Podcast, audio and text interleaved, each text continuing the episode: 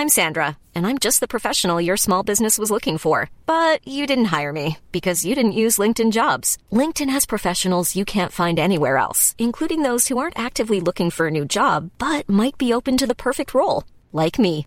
In a given month, over 70% of LinkedIn users don't visit other leading job sites. So if you're not looking on LinkedIn, you'll miss out on great candidates like Sandra. Start hiring professionals like a professional. Post your free job on linkedin.com/people today. Burrow is a furniture company known for timeless design and thoughtful construction and free shipping, and that extends to their outdoor collection.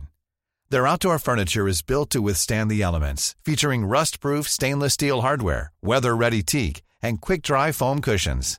For Memorial Day, get 15% off your Burrow purchase at burrow.com slash ACAST and up to 25% off outdoor.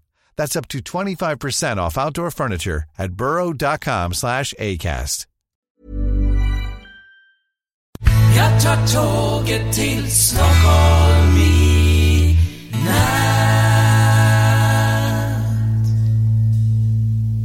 Hola, ¿qué tal? Soy Dani y esto es Haciendo el Sueco.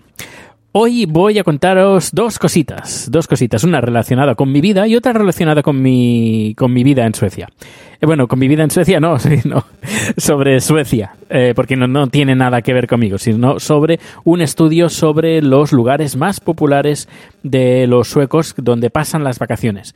Eh, el destino turístico, los destinos turísticos preferidos por los suecos.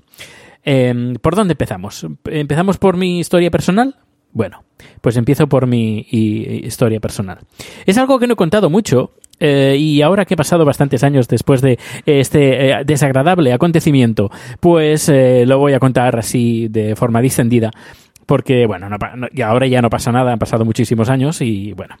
Eh, hace unos cuantos años, en el año 2000... p- p- p- p- 2002 creo que fue, el año de, bueno, sí, más o menos por el año de eh, Rosa, el año de- del Festival de Eurovisión, de bueno, de Operación Triunfo, etcétera, etcétera, etcétera.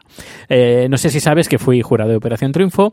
Eh, yo tenía una página web junto con mi expareja eh, que hablábamos de Eurovisión y era una página muy popular y tenía miles y miles de visitas eh, diarias y, bueno, eh, era bastante, bastante grande. Además, gracias a la web, pues pude salir yo ese año como jurado de Operación- Triunfo. Bien, tiempo atrás, tiempo atrás, había trabajado en una empresa en Sabadell, muy cerquita de Barcelona, entre Barcelona y Tarrasa.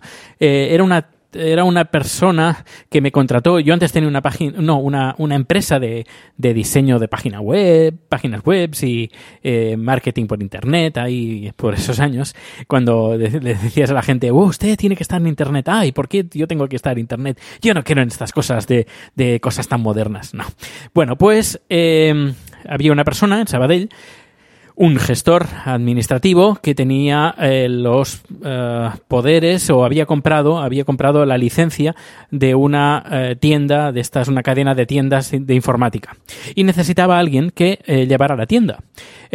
Contactó conmigo y yo dije bueno pues es interesante pero aparte yo tengo una empresa de diseño de página web tenía un, a un empleado que un diseñador programador eh, y bueno, dije, bueno, eh, sí. Dijeron, no, no hay ningún problema, puedes venir aquí, eh, llevas a, el- al- la tienda, tú también llevas la tienda y llevas tu negocio y aparte llevas la tienda y llevas las dos cosas. Yo, bueno, pues si me dejas la posibilidad, pues lo hacemos. Y eh, insistía bastante, bastante, en quedarse con, eh, bueno, en hacer una fusión entre mis clientes y sus clientes.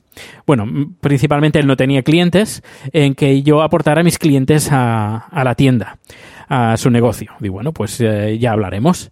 Eh, me contrató, creo que fue, no me acuerdo exactamente, pero creo que fue poco antes de Navidad. Me contrató y bueno, y eso, empezar una tienda desde cero.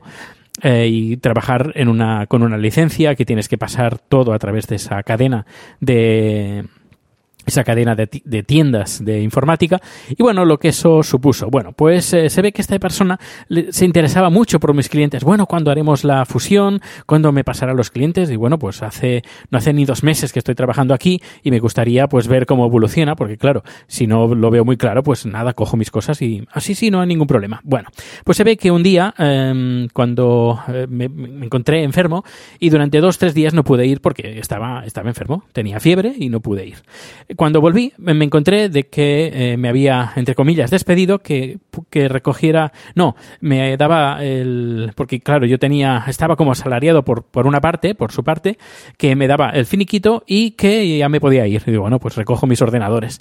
Dijo, no, no, no puede recoger los ordenadores. Yo, ¿Por qué? Son míos. No, ahora son míos. Eh, y si tienes que firmarme el contrato, no, conforme has recibido el finiquito eh, y conforme te he pagado este mes y si y me lo pagas, eh, bueno, me lo firmas y luego si me lo firmas, sin cobrar, claro, eh, luego te podrás llevar los ordenadores. Es decir, me chantajeó en que o te llevas los ordenadores y no cobras o directamente no te los llevas. Así que como yo trabajaba con mis clientes y era un día a día, dije, mira, ¿sabes qué? Tampoco era mucha cantidad, dije, mira, firmo, me llevo los ordenadores y aquí no ha pasado nada. Y bueno, me llevé los ordenadores, todo muy bien, pero luego cuando empiezo a, mi- a entrar en mi cuenta, en mi FTP y para hablar con mis clientes y todo, pues no, no puedo. Se ve que eh, había cambiado todas las contraseñas, había cambiado los dominios, lo había cambiado todo. Es más, había enviado un fax a parte de mis clientes diciendo que yo había robado en, la tienda y que me había despedido. Claro, mis clientes eran no solo clientes, sino eran amigos. No tenía muchos, muchos clientes, no eran muchos, pero bueno, al menos lo suficientes como para tener un trato directo, mm, bastante directo con ellos. Ya te digo, que, que eran algunos amigos míos. Y me llamó uno, me dijo, mira Dani, que acabo de recibir un fax que, que además no está firmado eh, a, nombre de la, de la cadena esta de, de- de tiendas de informática, eh, diciendo eh, que tú has robado y que te han despedido. Yo, perdona. Y nada, a partir de ahí me puse en, contacto con mis abogados y eh, al final, pues, pues nada, al final él me devolvió las llaves, algunas llaves, las otras las conseguí de otra forma, hablando directamente con el proveedor de internet, diciendo quién era yo, pues enviando un fax eh, con el, mi pasaporte, bueno, eh, era para poder recuperar, recuperar los dominios. Al final los recuperé, todo muy bien. Bueno, Uh, después de esto pasó lo de Operación Triunfo, eh, que bueno, quieras o no, pues eh, la página web se hizo más popular aún. Eh, y al cabo de unos meses eh, llego a casa pues para poner más noticias sobre la página web después del trabajo y todo y me encuentro que no puedo entrar y que aparece una página web así como eh, una, una, página sencilla en HTML puro y puro y duro, diciendo que la página web había cerrado, que necesitaba dinero, que lo hicieran el ingreso en una cuenta y ponía el número de cuenta. Bueno, me, y eso, como siempre, estas cosas te pasan los viernes, porque así no puedes hacer nada. Uh, empecé a investigar, Hablé con un amigo que es, uh, que es así hacker y él me ayudó también a conseguir información. Y al final dimos cuenta de que eh, alguien se había hecho pasado, se había hecho pasar por mí uh, mi cuenta de correo de creo que era de Telefónica no sé que ahora o Terra o, o, Movistar no me acuerdo era de Telefónica o Telefónica.es no me acuerdo ahora exactamente pero bueno era de, de Telefónica esta una persona, al final por lo que me, los, los, que me dijeron de Telefónica, que habían enviado la contraseña a Sabadell, a una dirección que concordaba con eh, una dirección que tenía esta persona tenía un negocio, no un negocio, llevaba la, la asesoría de esta, de esta empresa. Este, mi ex jefe, podríamos decir. Y tirando del hilo, eh, llegué de que él había, eh, como tenía el, el, ¿cómo se llama? El, un DNI, mi DNI, la fotocopia de, de, mi DNI, pues se hizo pasar por mí, re, eh, recogió a mi nombre eh, la carta certificada con la contraseña de mi correo personal y a partir, a partir de ahí empezó a tirar de mi dominio entró mi panel de control, eh, cambió las, uh, el, el, registrante en el del dominio.com, era eurofestival.net en este caso, Y a partir de ahí, bueno, eh, hizo una denuncia a la policía. La policía en ese no había, creo que no te- aún no tenían departamento de internet o de delitos informáticos y claro, iban bastante perdidos y les estuve asesorando bastante de, mira, tenéis que mirar por aquí, tenéis que mirar por allí, eh, esto es lo que he recibido, este es el email, esta es la IP y les daba un montón de información. Casi cada día iba a la comisaría a aportarles pues eh, nuevos documentos, nuevas pruebas de que cada vez involucraban más a este señor de, de Sabadell. ¿Qué pasó? Pues que esta persona, este señor de Sabadell, eh, todo lo hizo a, tra- a través de... Perdón, que pongo ahora. Ah, lo hacía todo a través de una empresa que él era el... Es decir, él no se ponía como nombre, sino ponía el nombre de una de las empresas que él ah, hacía de gestor. Eh, se ve que a partir de ahí la policía empezó, empezó a tirar del hilo y se ve que esta empresa que él era el administrador lo había sido, es decir, que le habían re- eh, denegado a través de los poderes, de estos poderes que te da, vas al notario, pues eso, el notario le había den- denegado los poderes porque esa empresa pues había eh, cancelado sus servicios, pero él aún conservaba esos poderes que eh, los iba entregando para abrir cuentas y eh, hacer facturas falsas a través de esa empresa y cobraba así dinero. Bueno, vaya, todo un maleante. Al final eh, le tendieron una trampa, quedaron con él la policía. bueno, no directamente la policía, sino que habló con el gestor de la empresa que representaba, bueno, al director, le dijo, mira, está fulanito de tal, de esta empresa de Sabadell, que era tu gestor, habla con él, queda tal día en tal sitio a tal hora y nosotros iremos ahí y lo detendremos. Y así fue. Se presentó este señor para hablar con el, el director de esa empresa, para chantajearle también, eh, pero se encontró que cuando llegó ahí a un, un hotel, a un- al lobby de un hotel donde habían quedado, se encontró que la policía lo detuvo. Lo detuvo, pues nada, con, con manillas a comisaría. Y ahí en comisaría estuvo tres días. Además lo retuvieron tres días por, por mis cojones, ¿sabes? No los míos personalmente, sino por los cojones de la policía. Dijeron, no, no, este tío se queda aquí eh, por toda todo lo que está haciendo, no solo a mí, sino también al gestor. Eh, y vamos a sacarle toda la información que podamos. Y nada, al final se hizo, se hizo juicio. Eh, luego yo contraté un abogado que era muy malo, muy malo, muy malo, muy malo. Al final su abogado era, era mejor que el mío. ¿Y qué pasó? Pues al final pues salió casi de rositas, casi de rositas. Eh, tenía que volverlo a denunciar, pero a través de otro sistema que se ve que mi abogado, bueno, un desastre. Y al final me dijo mi abogado, a ver, ¿qué hacemos? Ah, ¿Volvemos a hacer la denuncia o lo dejamos estar? Y como tampoco iba a sacar mucho, pues dije, mira, ¿sabes qué? Lo dejamos estar. A menos, eh, supongo que se lo pensará dos veces eh, si me quiere tocar las narices. Y al final lo dejamos, lo dejamos estar. Y esta, pues nada, esta ha sido mi anécdota. Eh, 12 minutos. Eh, bueno, espero que te, que te haya eh, entretenido esta, esta anécdota eh, que tuve hace ya varios años, que no la había contado mucho, eh, pero bueno, yo creo que ahora ya me lo miro con gracia, pero ya te puedes imaginar cuando me pasó en ese momento el cabreo y la pérdida de tiempo que me hizo perder ese, ese hijo de su madre. Pero, pero bueno. Bueno, vamos ahora por el estudio, el estudio sobre cuáles son los destinos turísticos de los suecos. Pues empezamos por el número 10 y en el número de 10 tenemos a Portugal.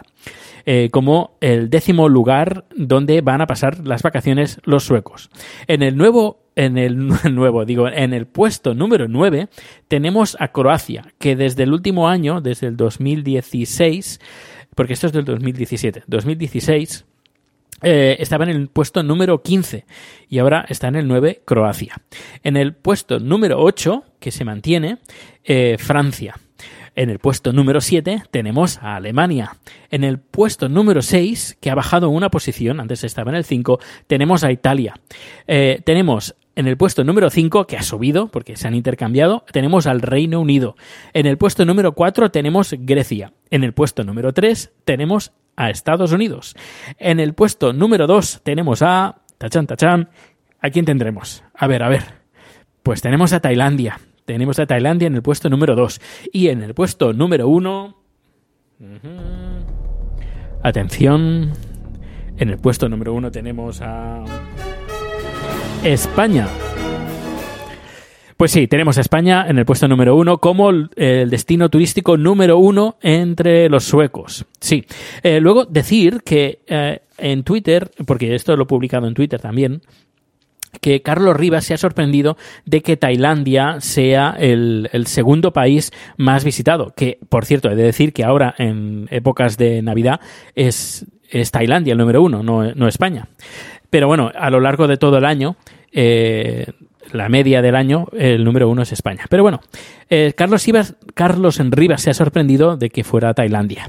Eh, a mí no me sorprende en absoluto por varios motivos. Uno, porque cuando si, vienes a Suecia y visitas Estocolmo, eh, o Suecia en general, te, das, te, darás cuenta que restaurantes tailandeses los hay en todas partes. Luego, los suecos son unos grandes amantes de la comida tailandesa. Eh, aparte, el colectivo tailandés que hay en Suecia es bastante, bastante grande. Luego, las tiendas de comida de, con productos tailandeses es también muy grande. Pero no solo eso, sino, por ejemplo, en el 2004, cuando hubo el, el tsunami que en el, en el sureste asiático, eh, hubieron, bueno, los suecos fueron en, en Tailandia, la nacionalidad no residentes y no tailandeses con el número mayor de bajas. Fueron 543 personas más 17 desaparecidos. Que, bueno, son, es mucha gente, 543 personas, pero si eh, hiciéramos el traspase, si adaptáramos estas 543 personas eh, en población a España, eh, sería un equivalente como si, por ejemplo, hubieran habido en ese día, en ese maremoto que hubo, en ese tsunami, hubieran habido 2.594 muertes de españoles. Creo que hubiera sido muy, algo muy grande, hubiera impactado muchísimo a la sociedad española eh, tal, tal desastre. Pues, pues imagínate cómo fue aquí en Suecia. 543 almas eh, murieron en ese, en ese maremoto, maremoto, perdón, en ese tsunami. Eh, además, desde 1709, en la batalla de, eh, de Poltava, en Ucrania, que Suecia no sufría eh, un, número tan grande de bajas, así de, aunque sea por guerras o por catástrofes naturales. 1709. Y un día, si te interesa el tema de historia de bélica, si quieres puedo hacer, hacer algunos números así de batallas suecas y guerras y cosas así. De, que, pero bueno, no va a ser como como Histocast, que es un podcast de historia, pero bueno, al menos contaré cosas de históricas de Suecia y batallas. Bueno, pues por lo que decía, que me estoy yendo por los cerros de Úbeda. Pues, eh, pues eso, 543 eh, muertes y 17 desaparecidos de suecos que estaban veraneando ese mes de diciembre, ese 26 de diciembre del 2004, en, especialmente en Phuket, que está en Tailandia. Bueno, ahora vamos por los 10 eh, destinos, pero no pero no por ciudades, sino por destino, por ciudad o por, por zona o por isla. En el número, número perdón, en el número 10, que me estoy quedando sin aire, en el número 10 tenemos a Miami, que antes estaba en el número 7, es decir, ha bajado. Luego tenemos Krabi, que no tengo ni idea dónde está Krabi, así que, mm, espera, voy a mirar dónde está Krabi. Eh, bueno, yo mientras, eh, mientras sigo, porque aunque sea, sea un hombre, puedo hacer varias tareas a la vez. Eh, tenemos en el puesto número 8, atención, tenemos a Málaga, puesto número 8. Luego, por encima de Málaga, tenemos a Nueva York. Luego tenemos a Londres en el puesto número 6. en el puesto número 5 tenemos a Tenerife.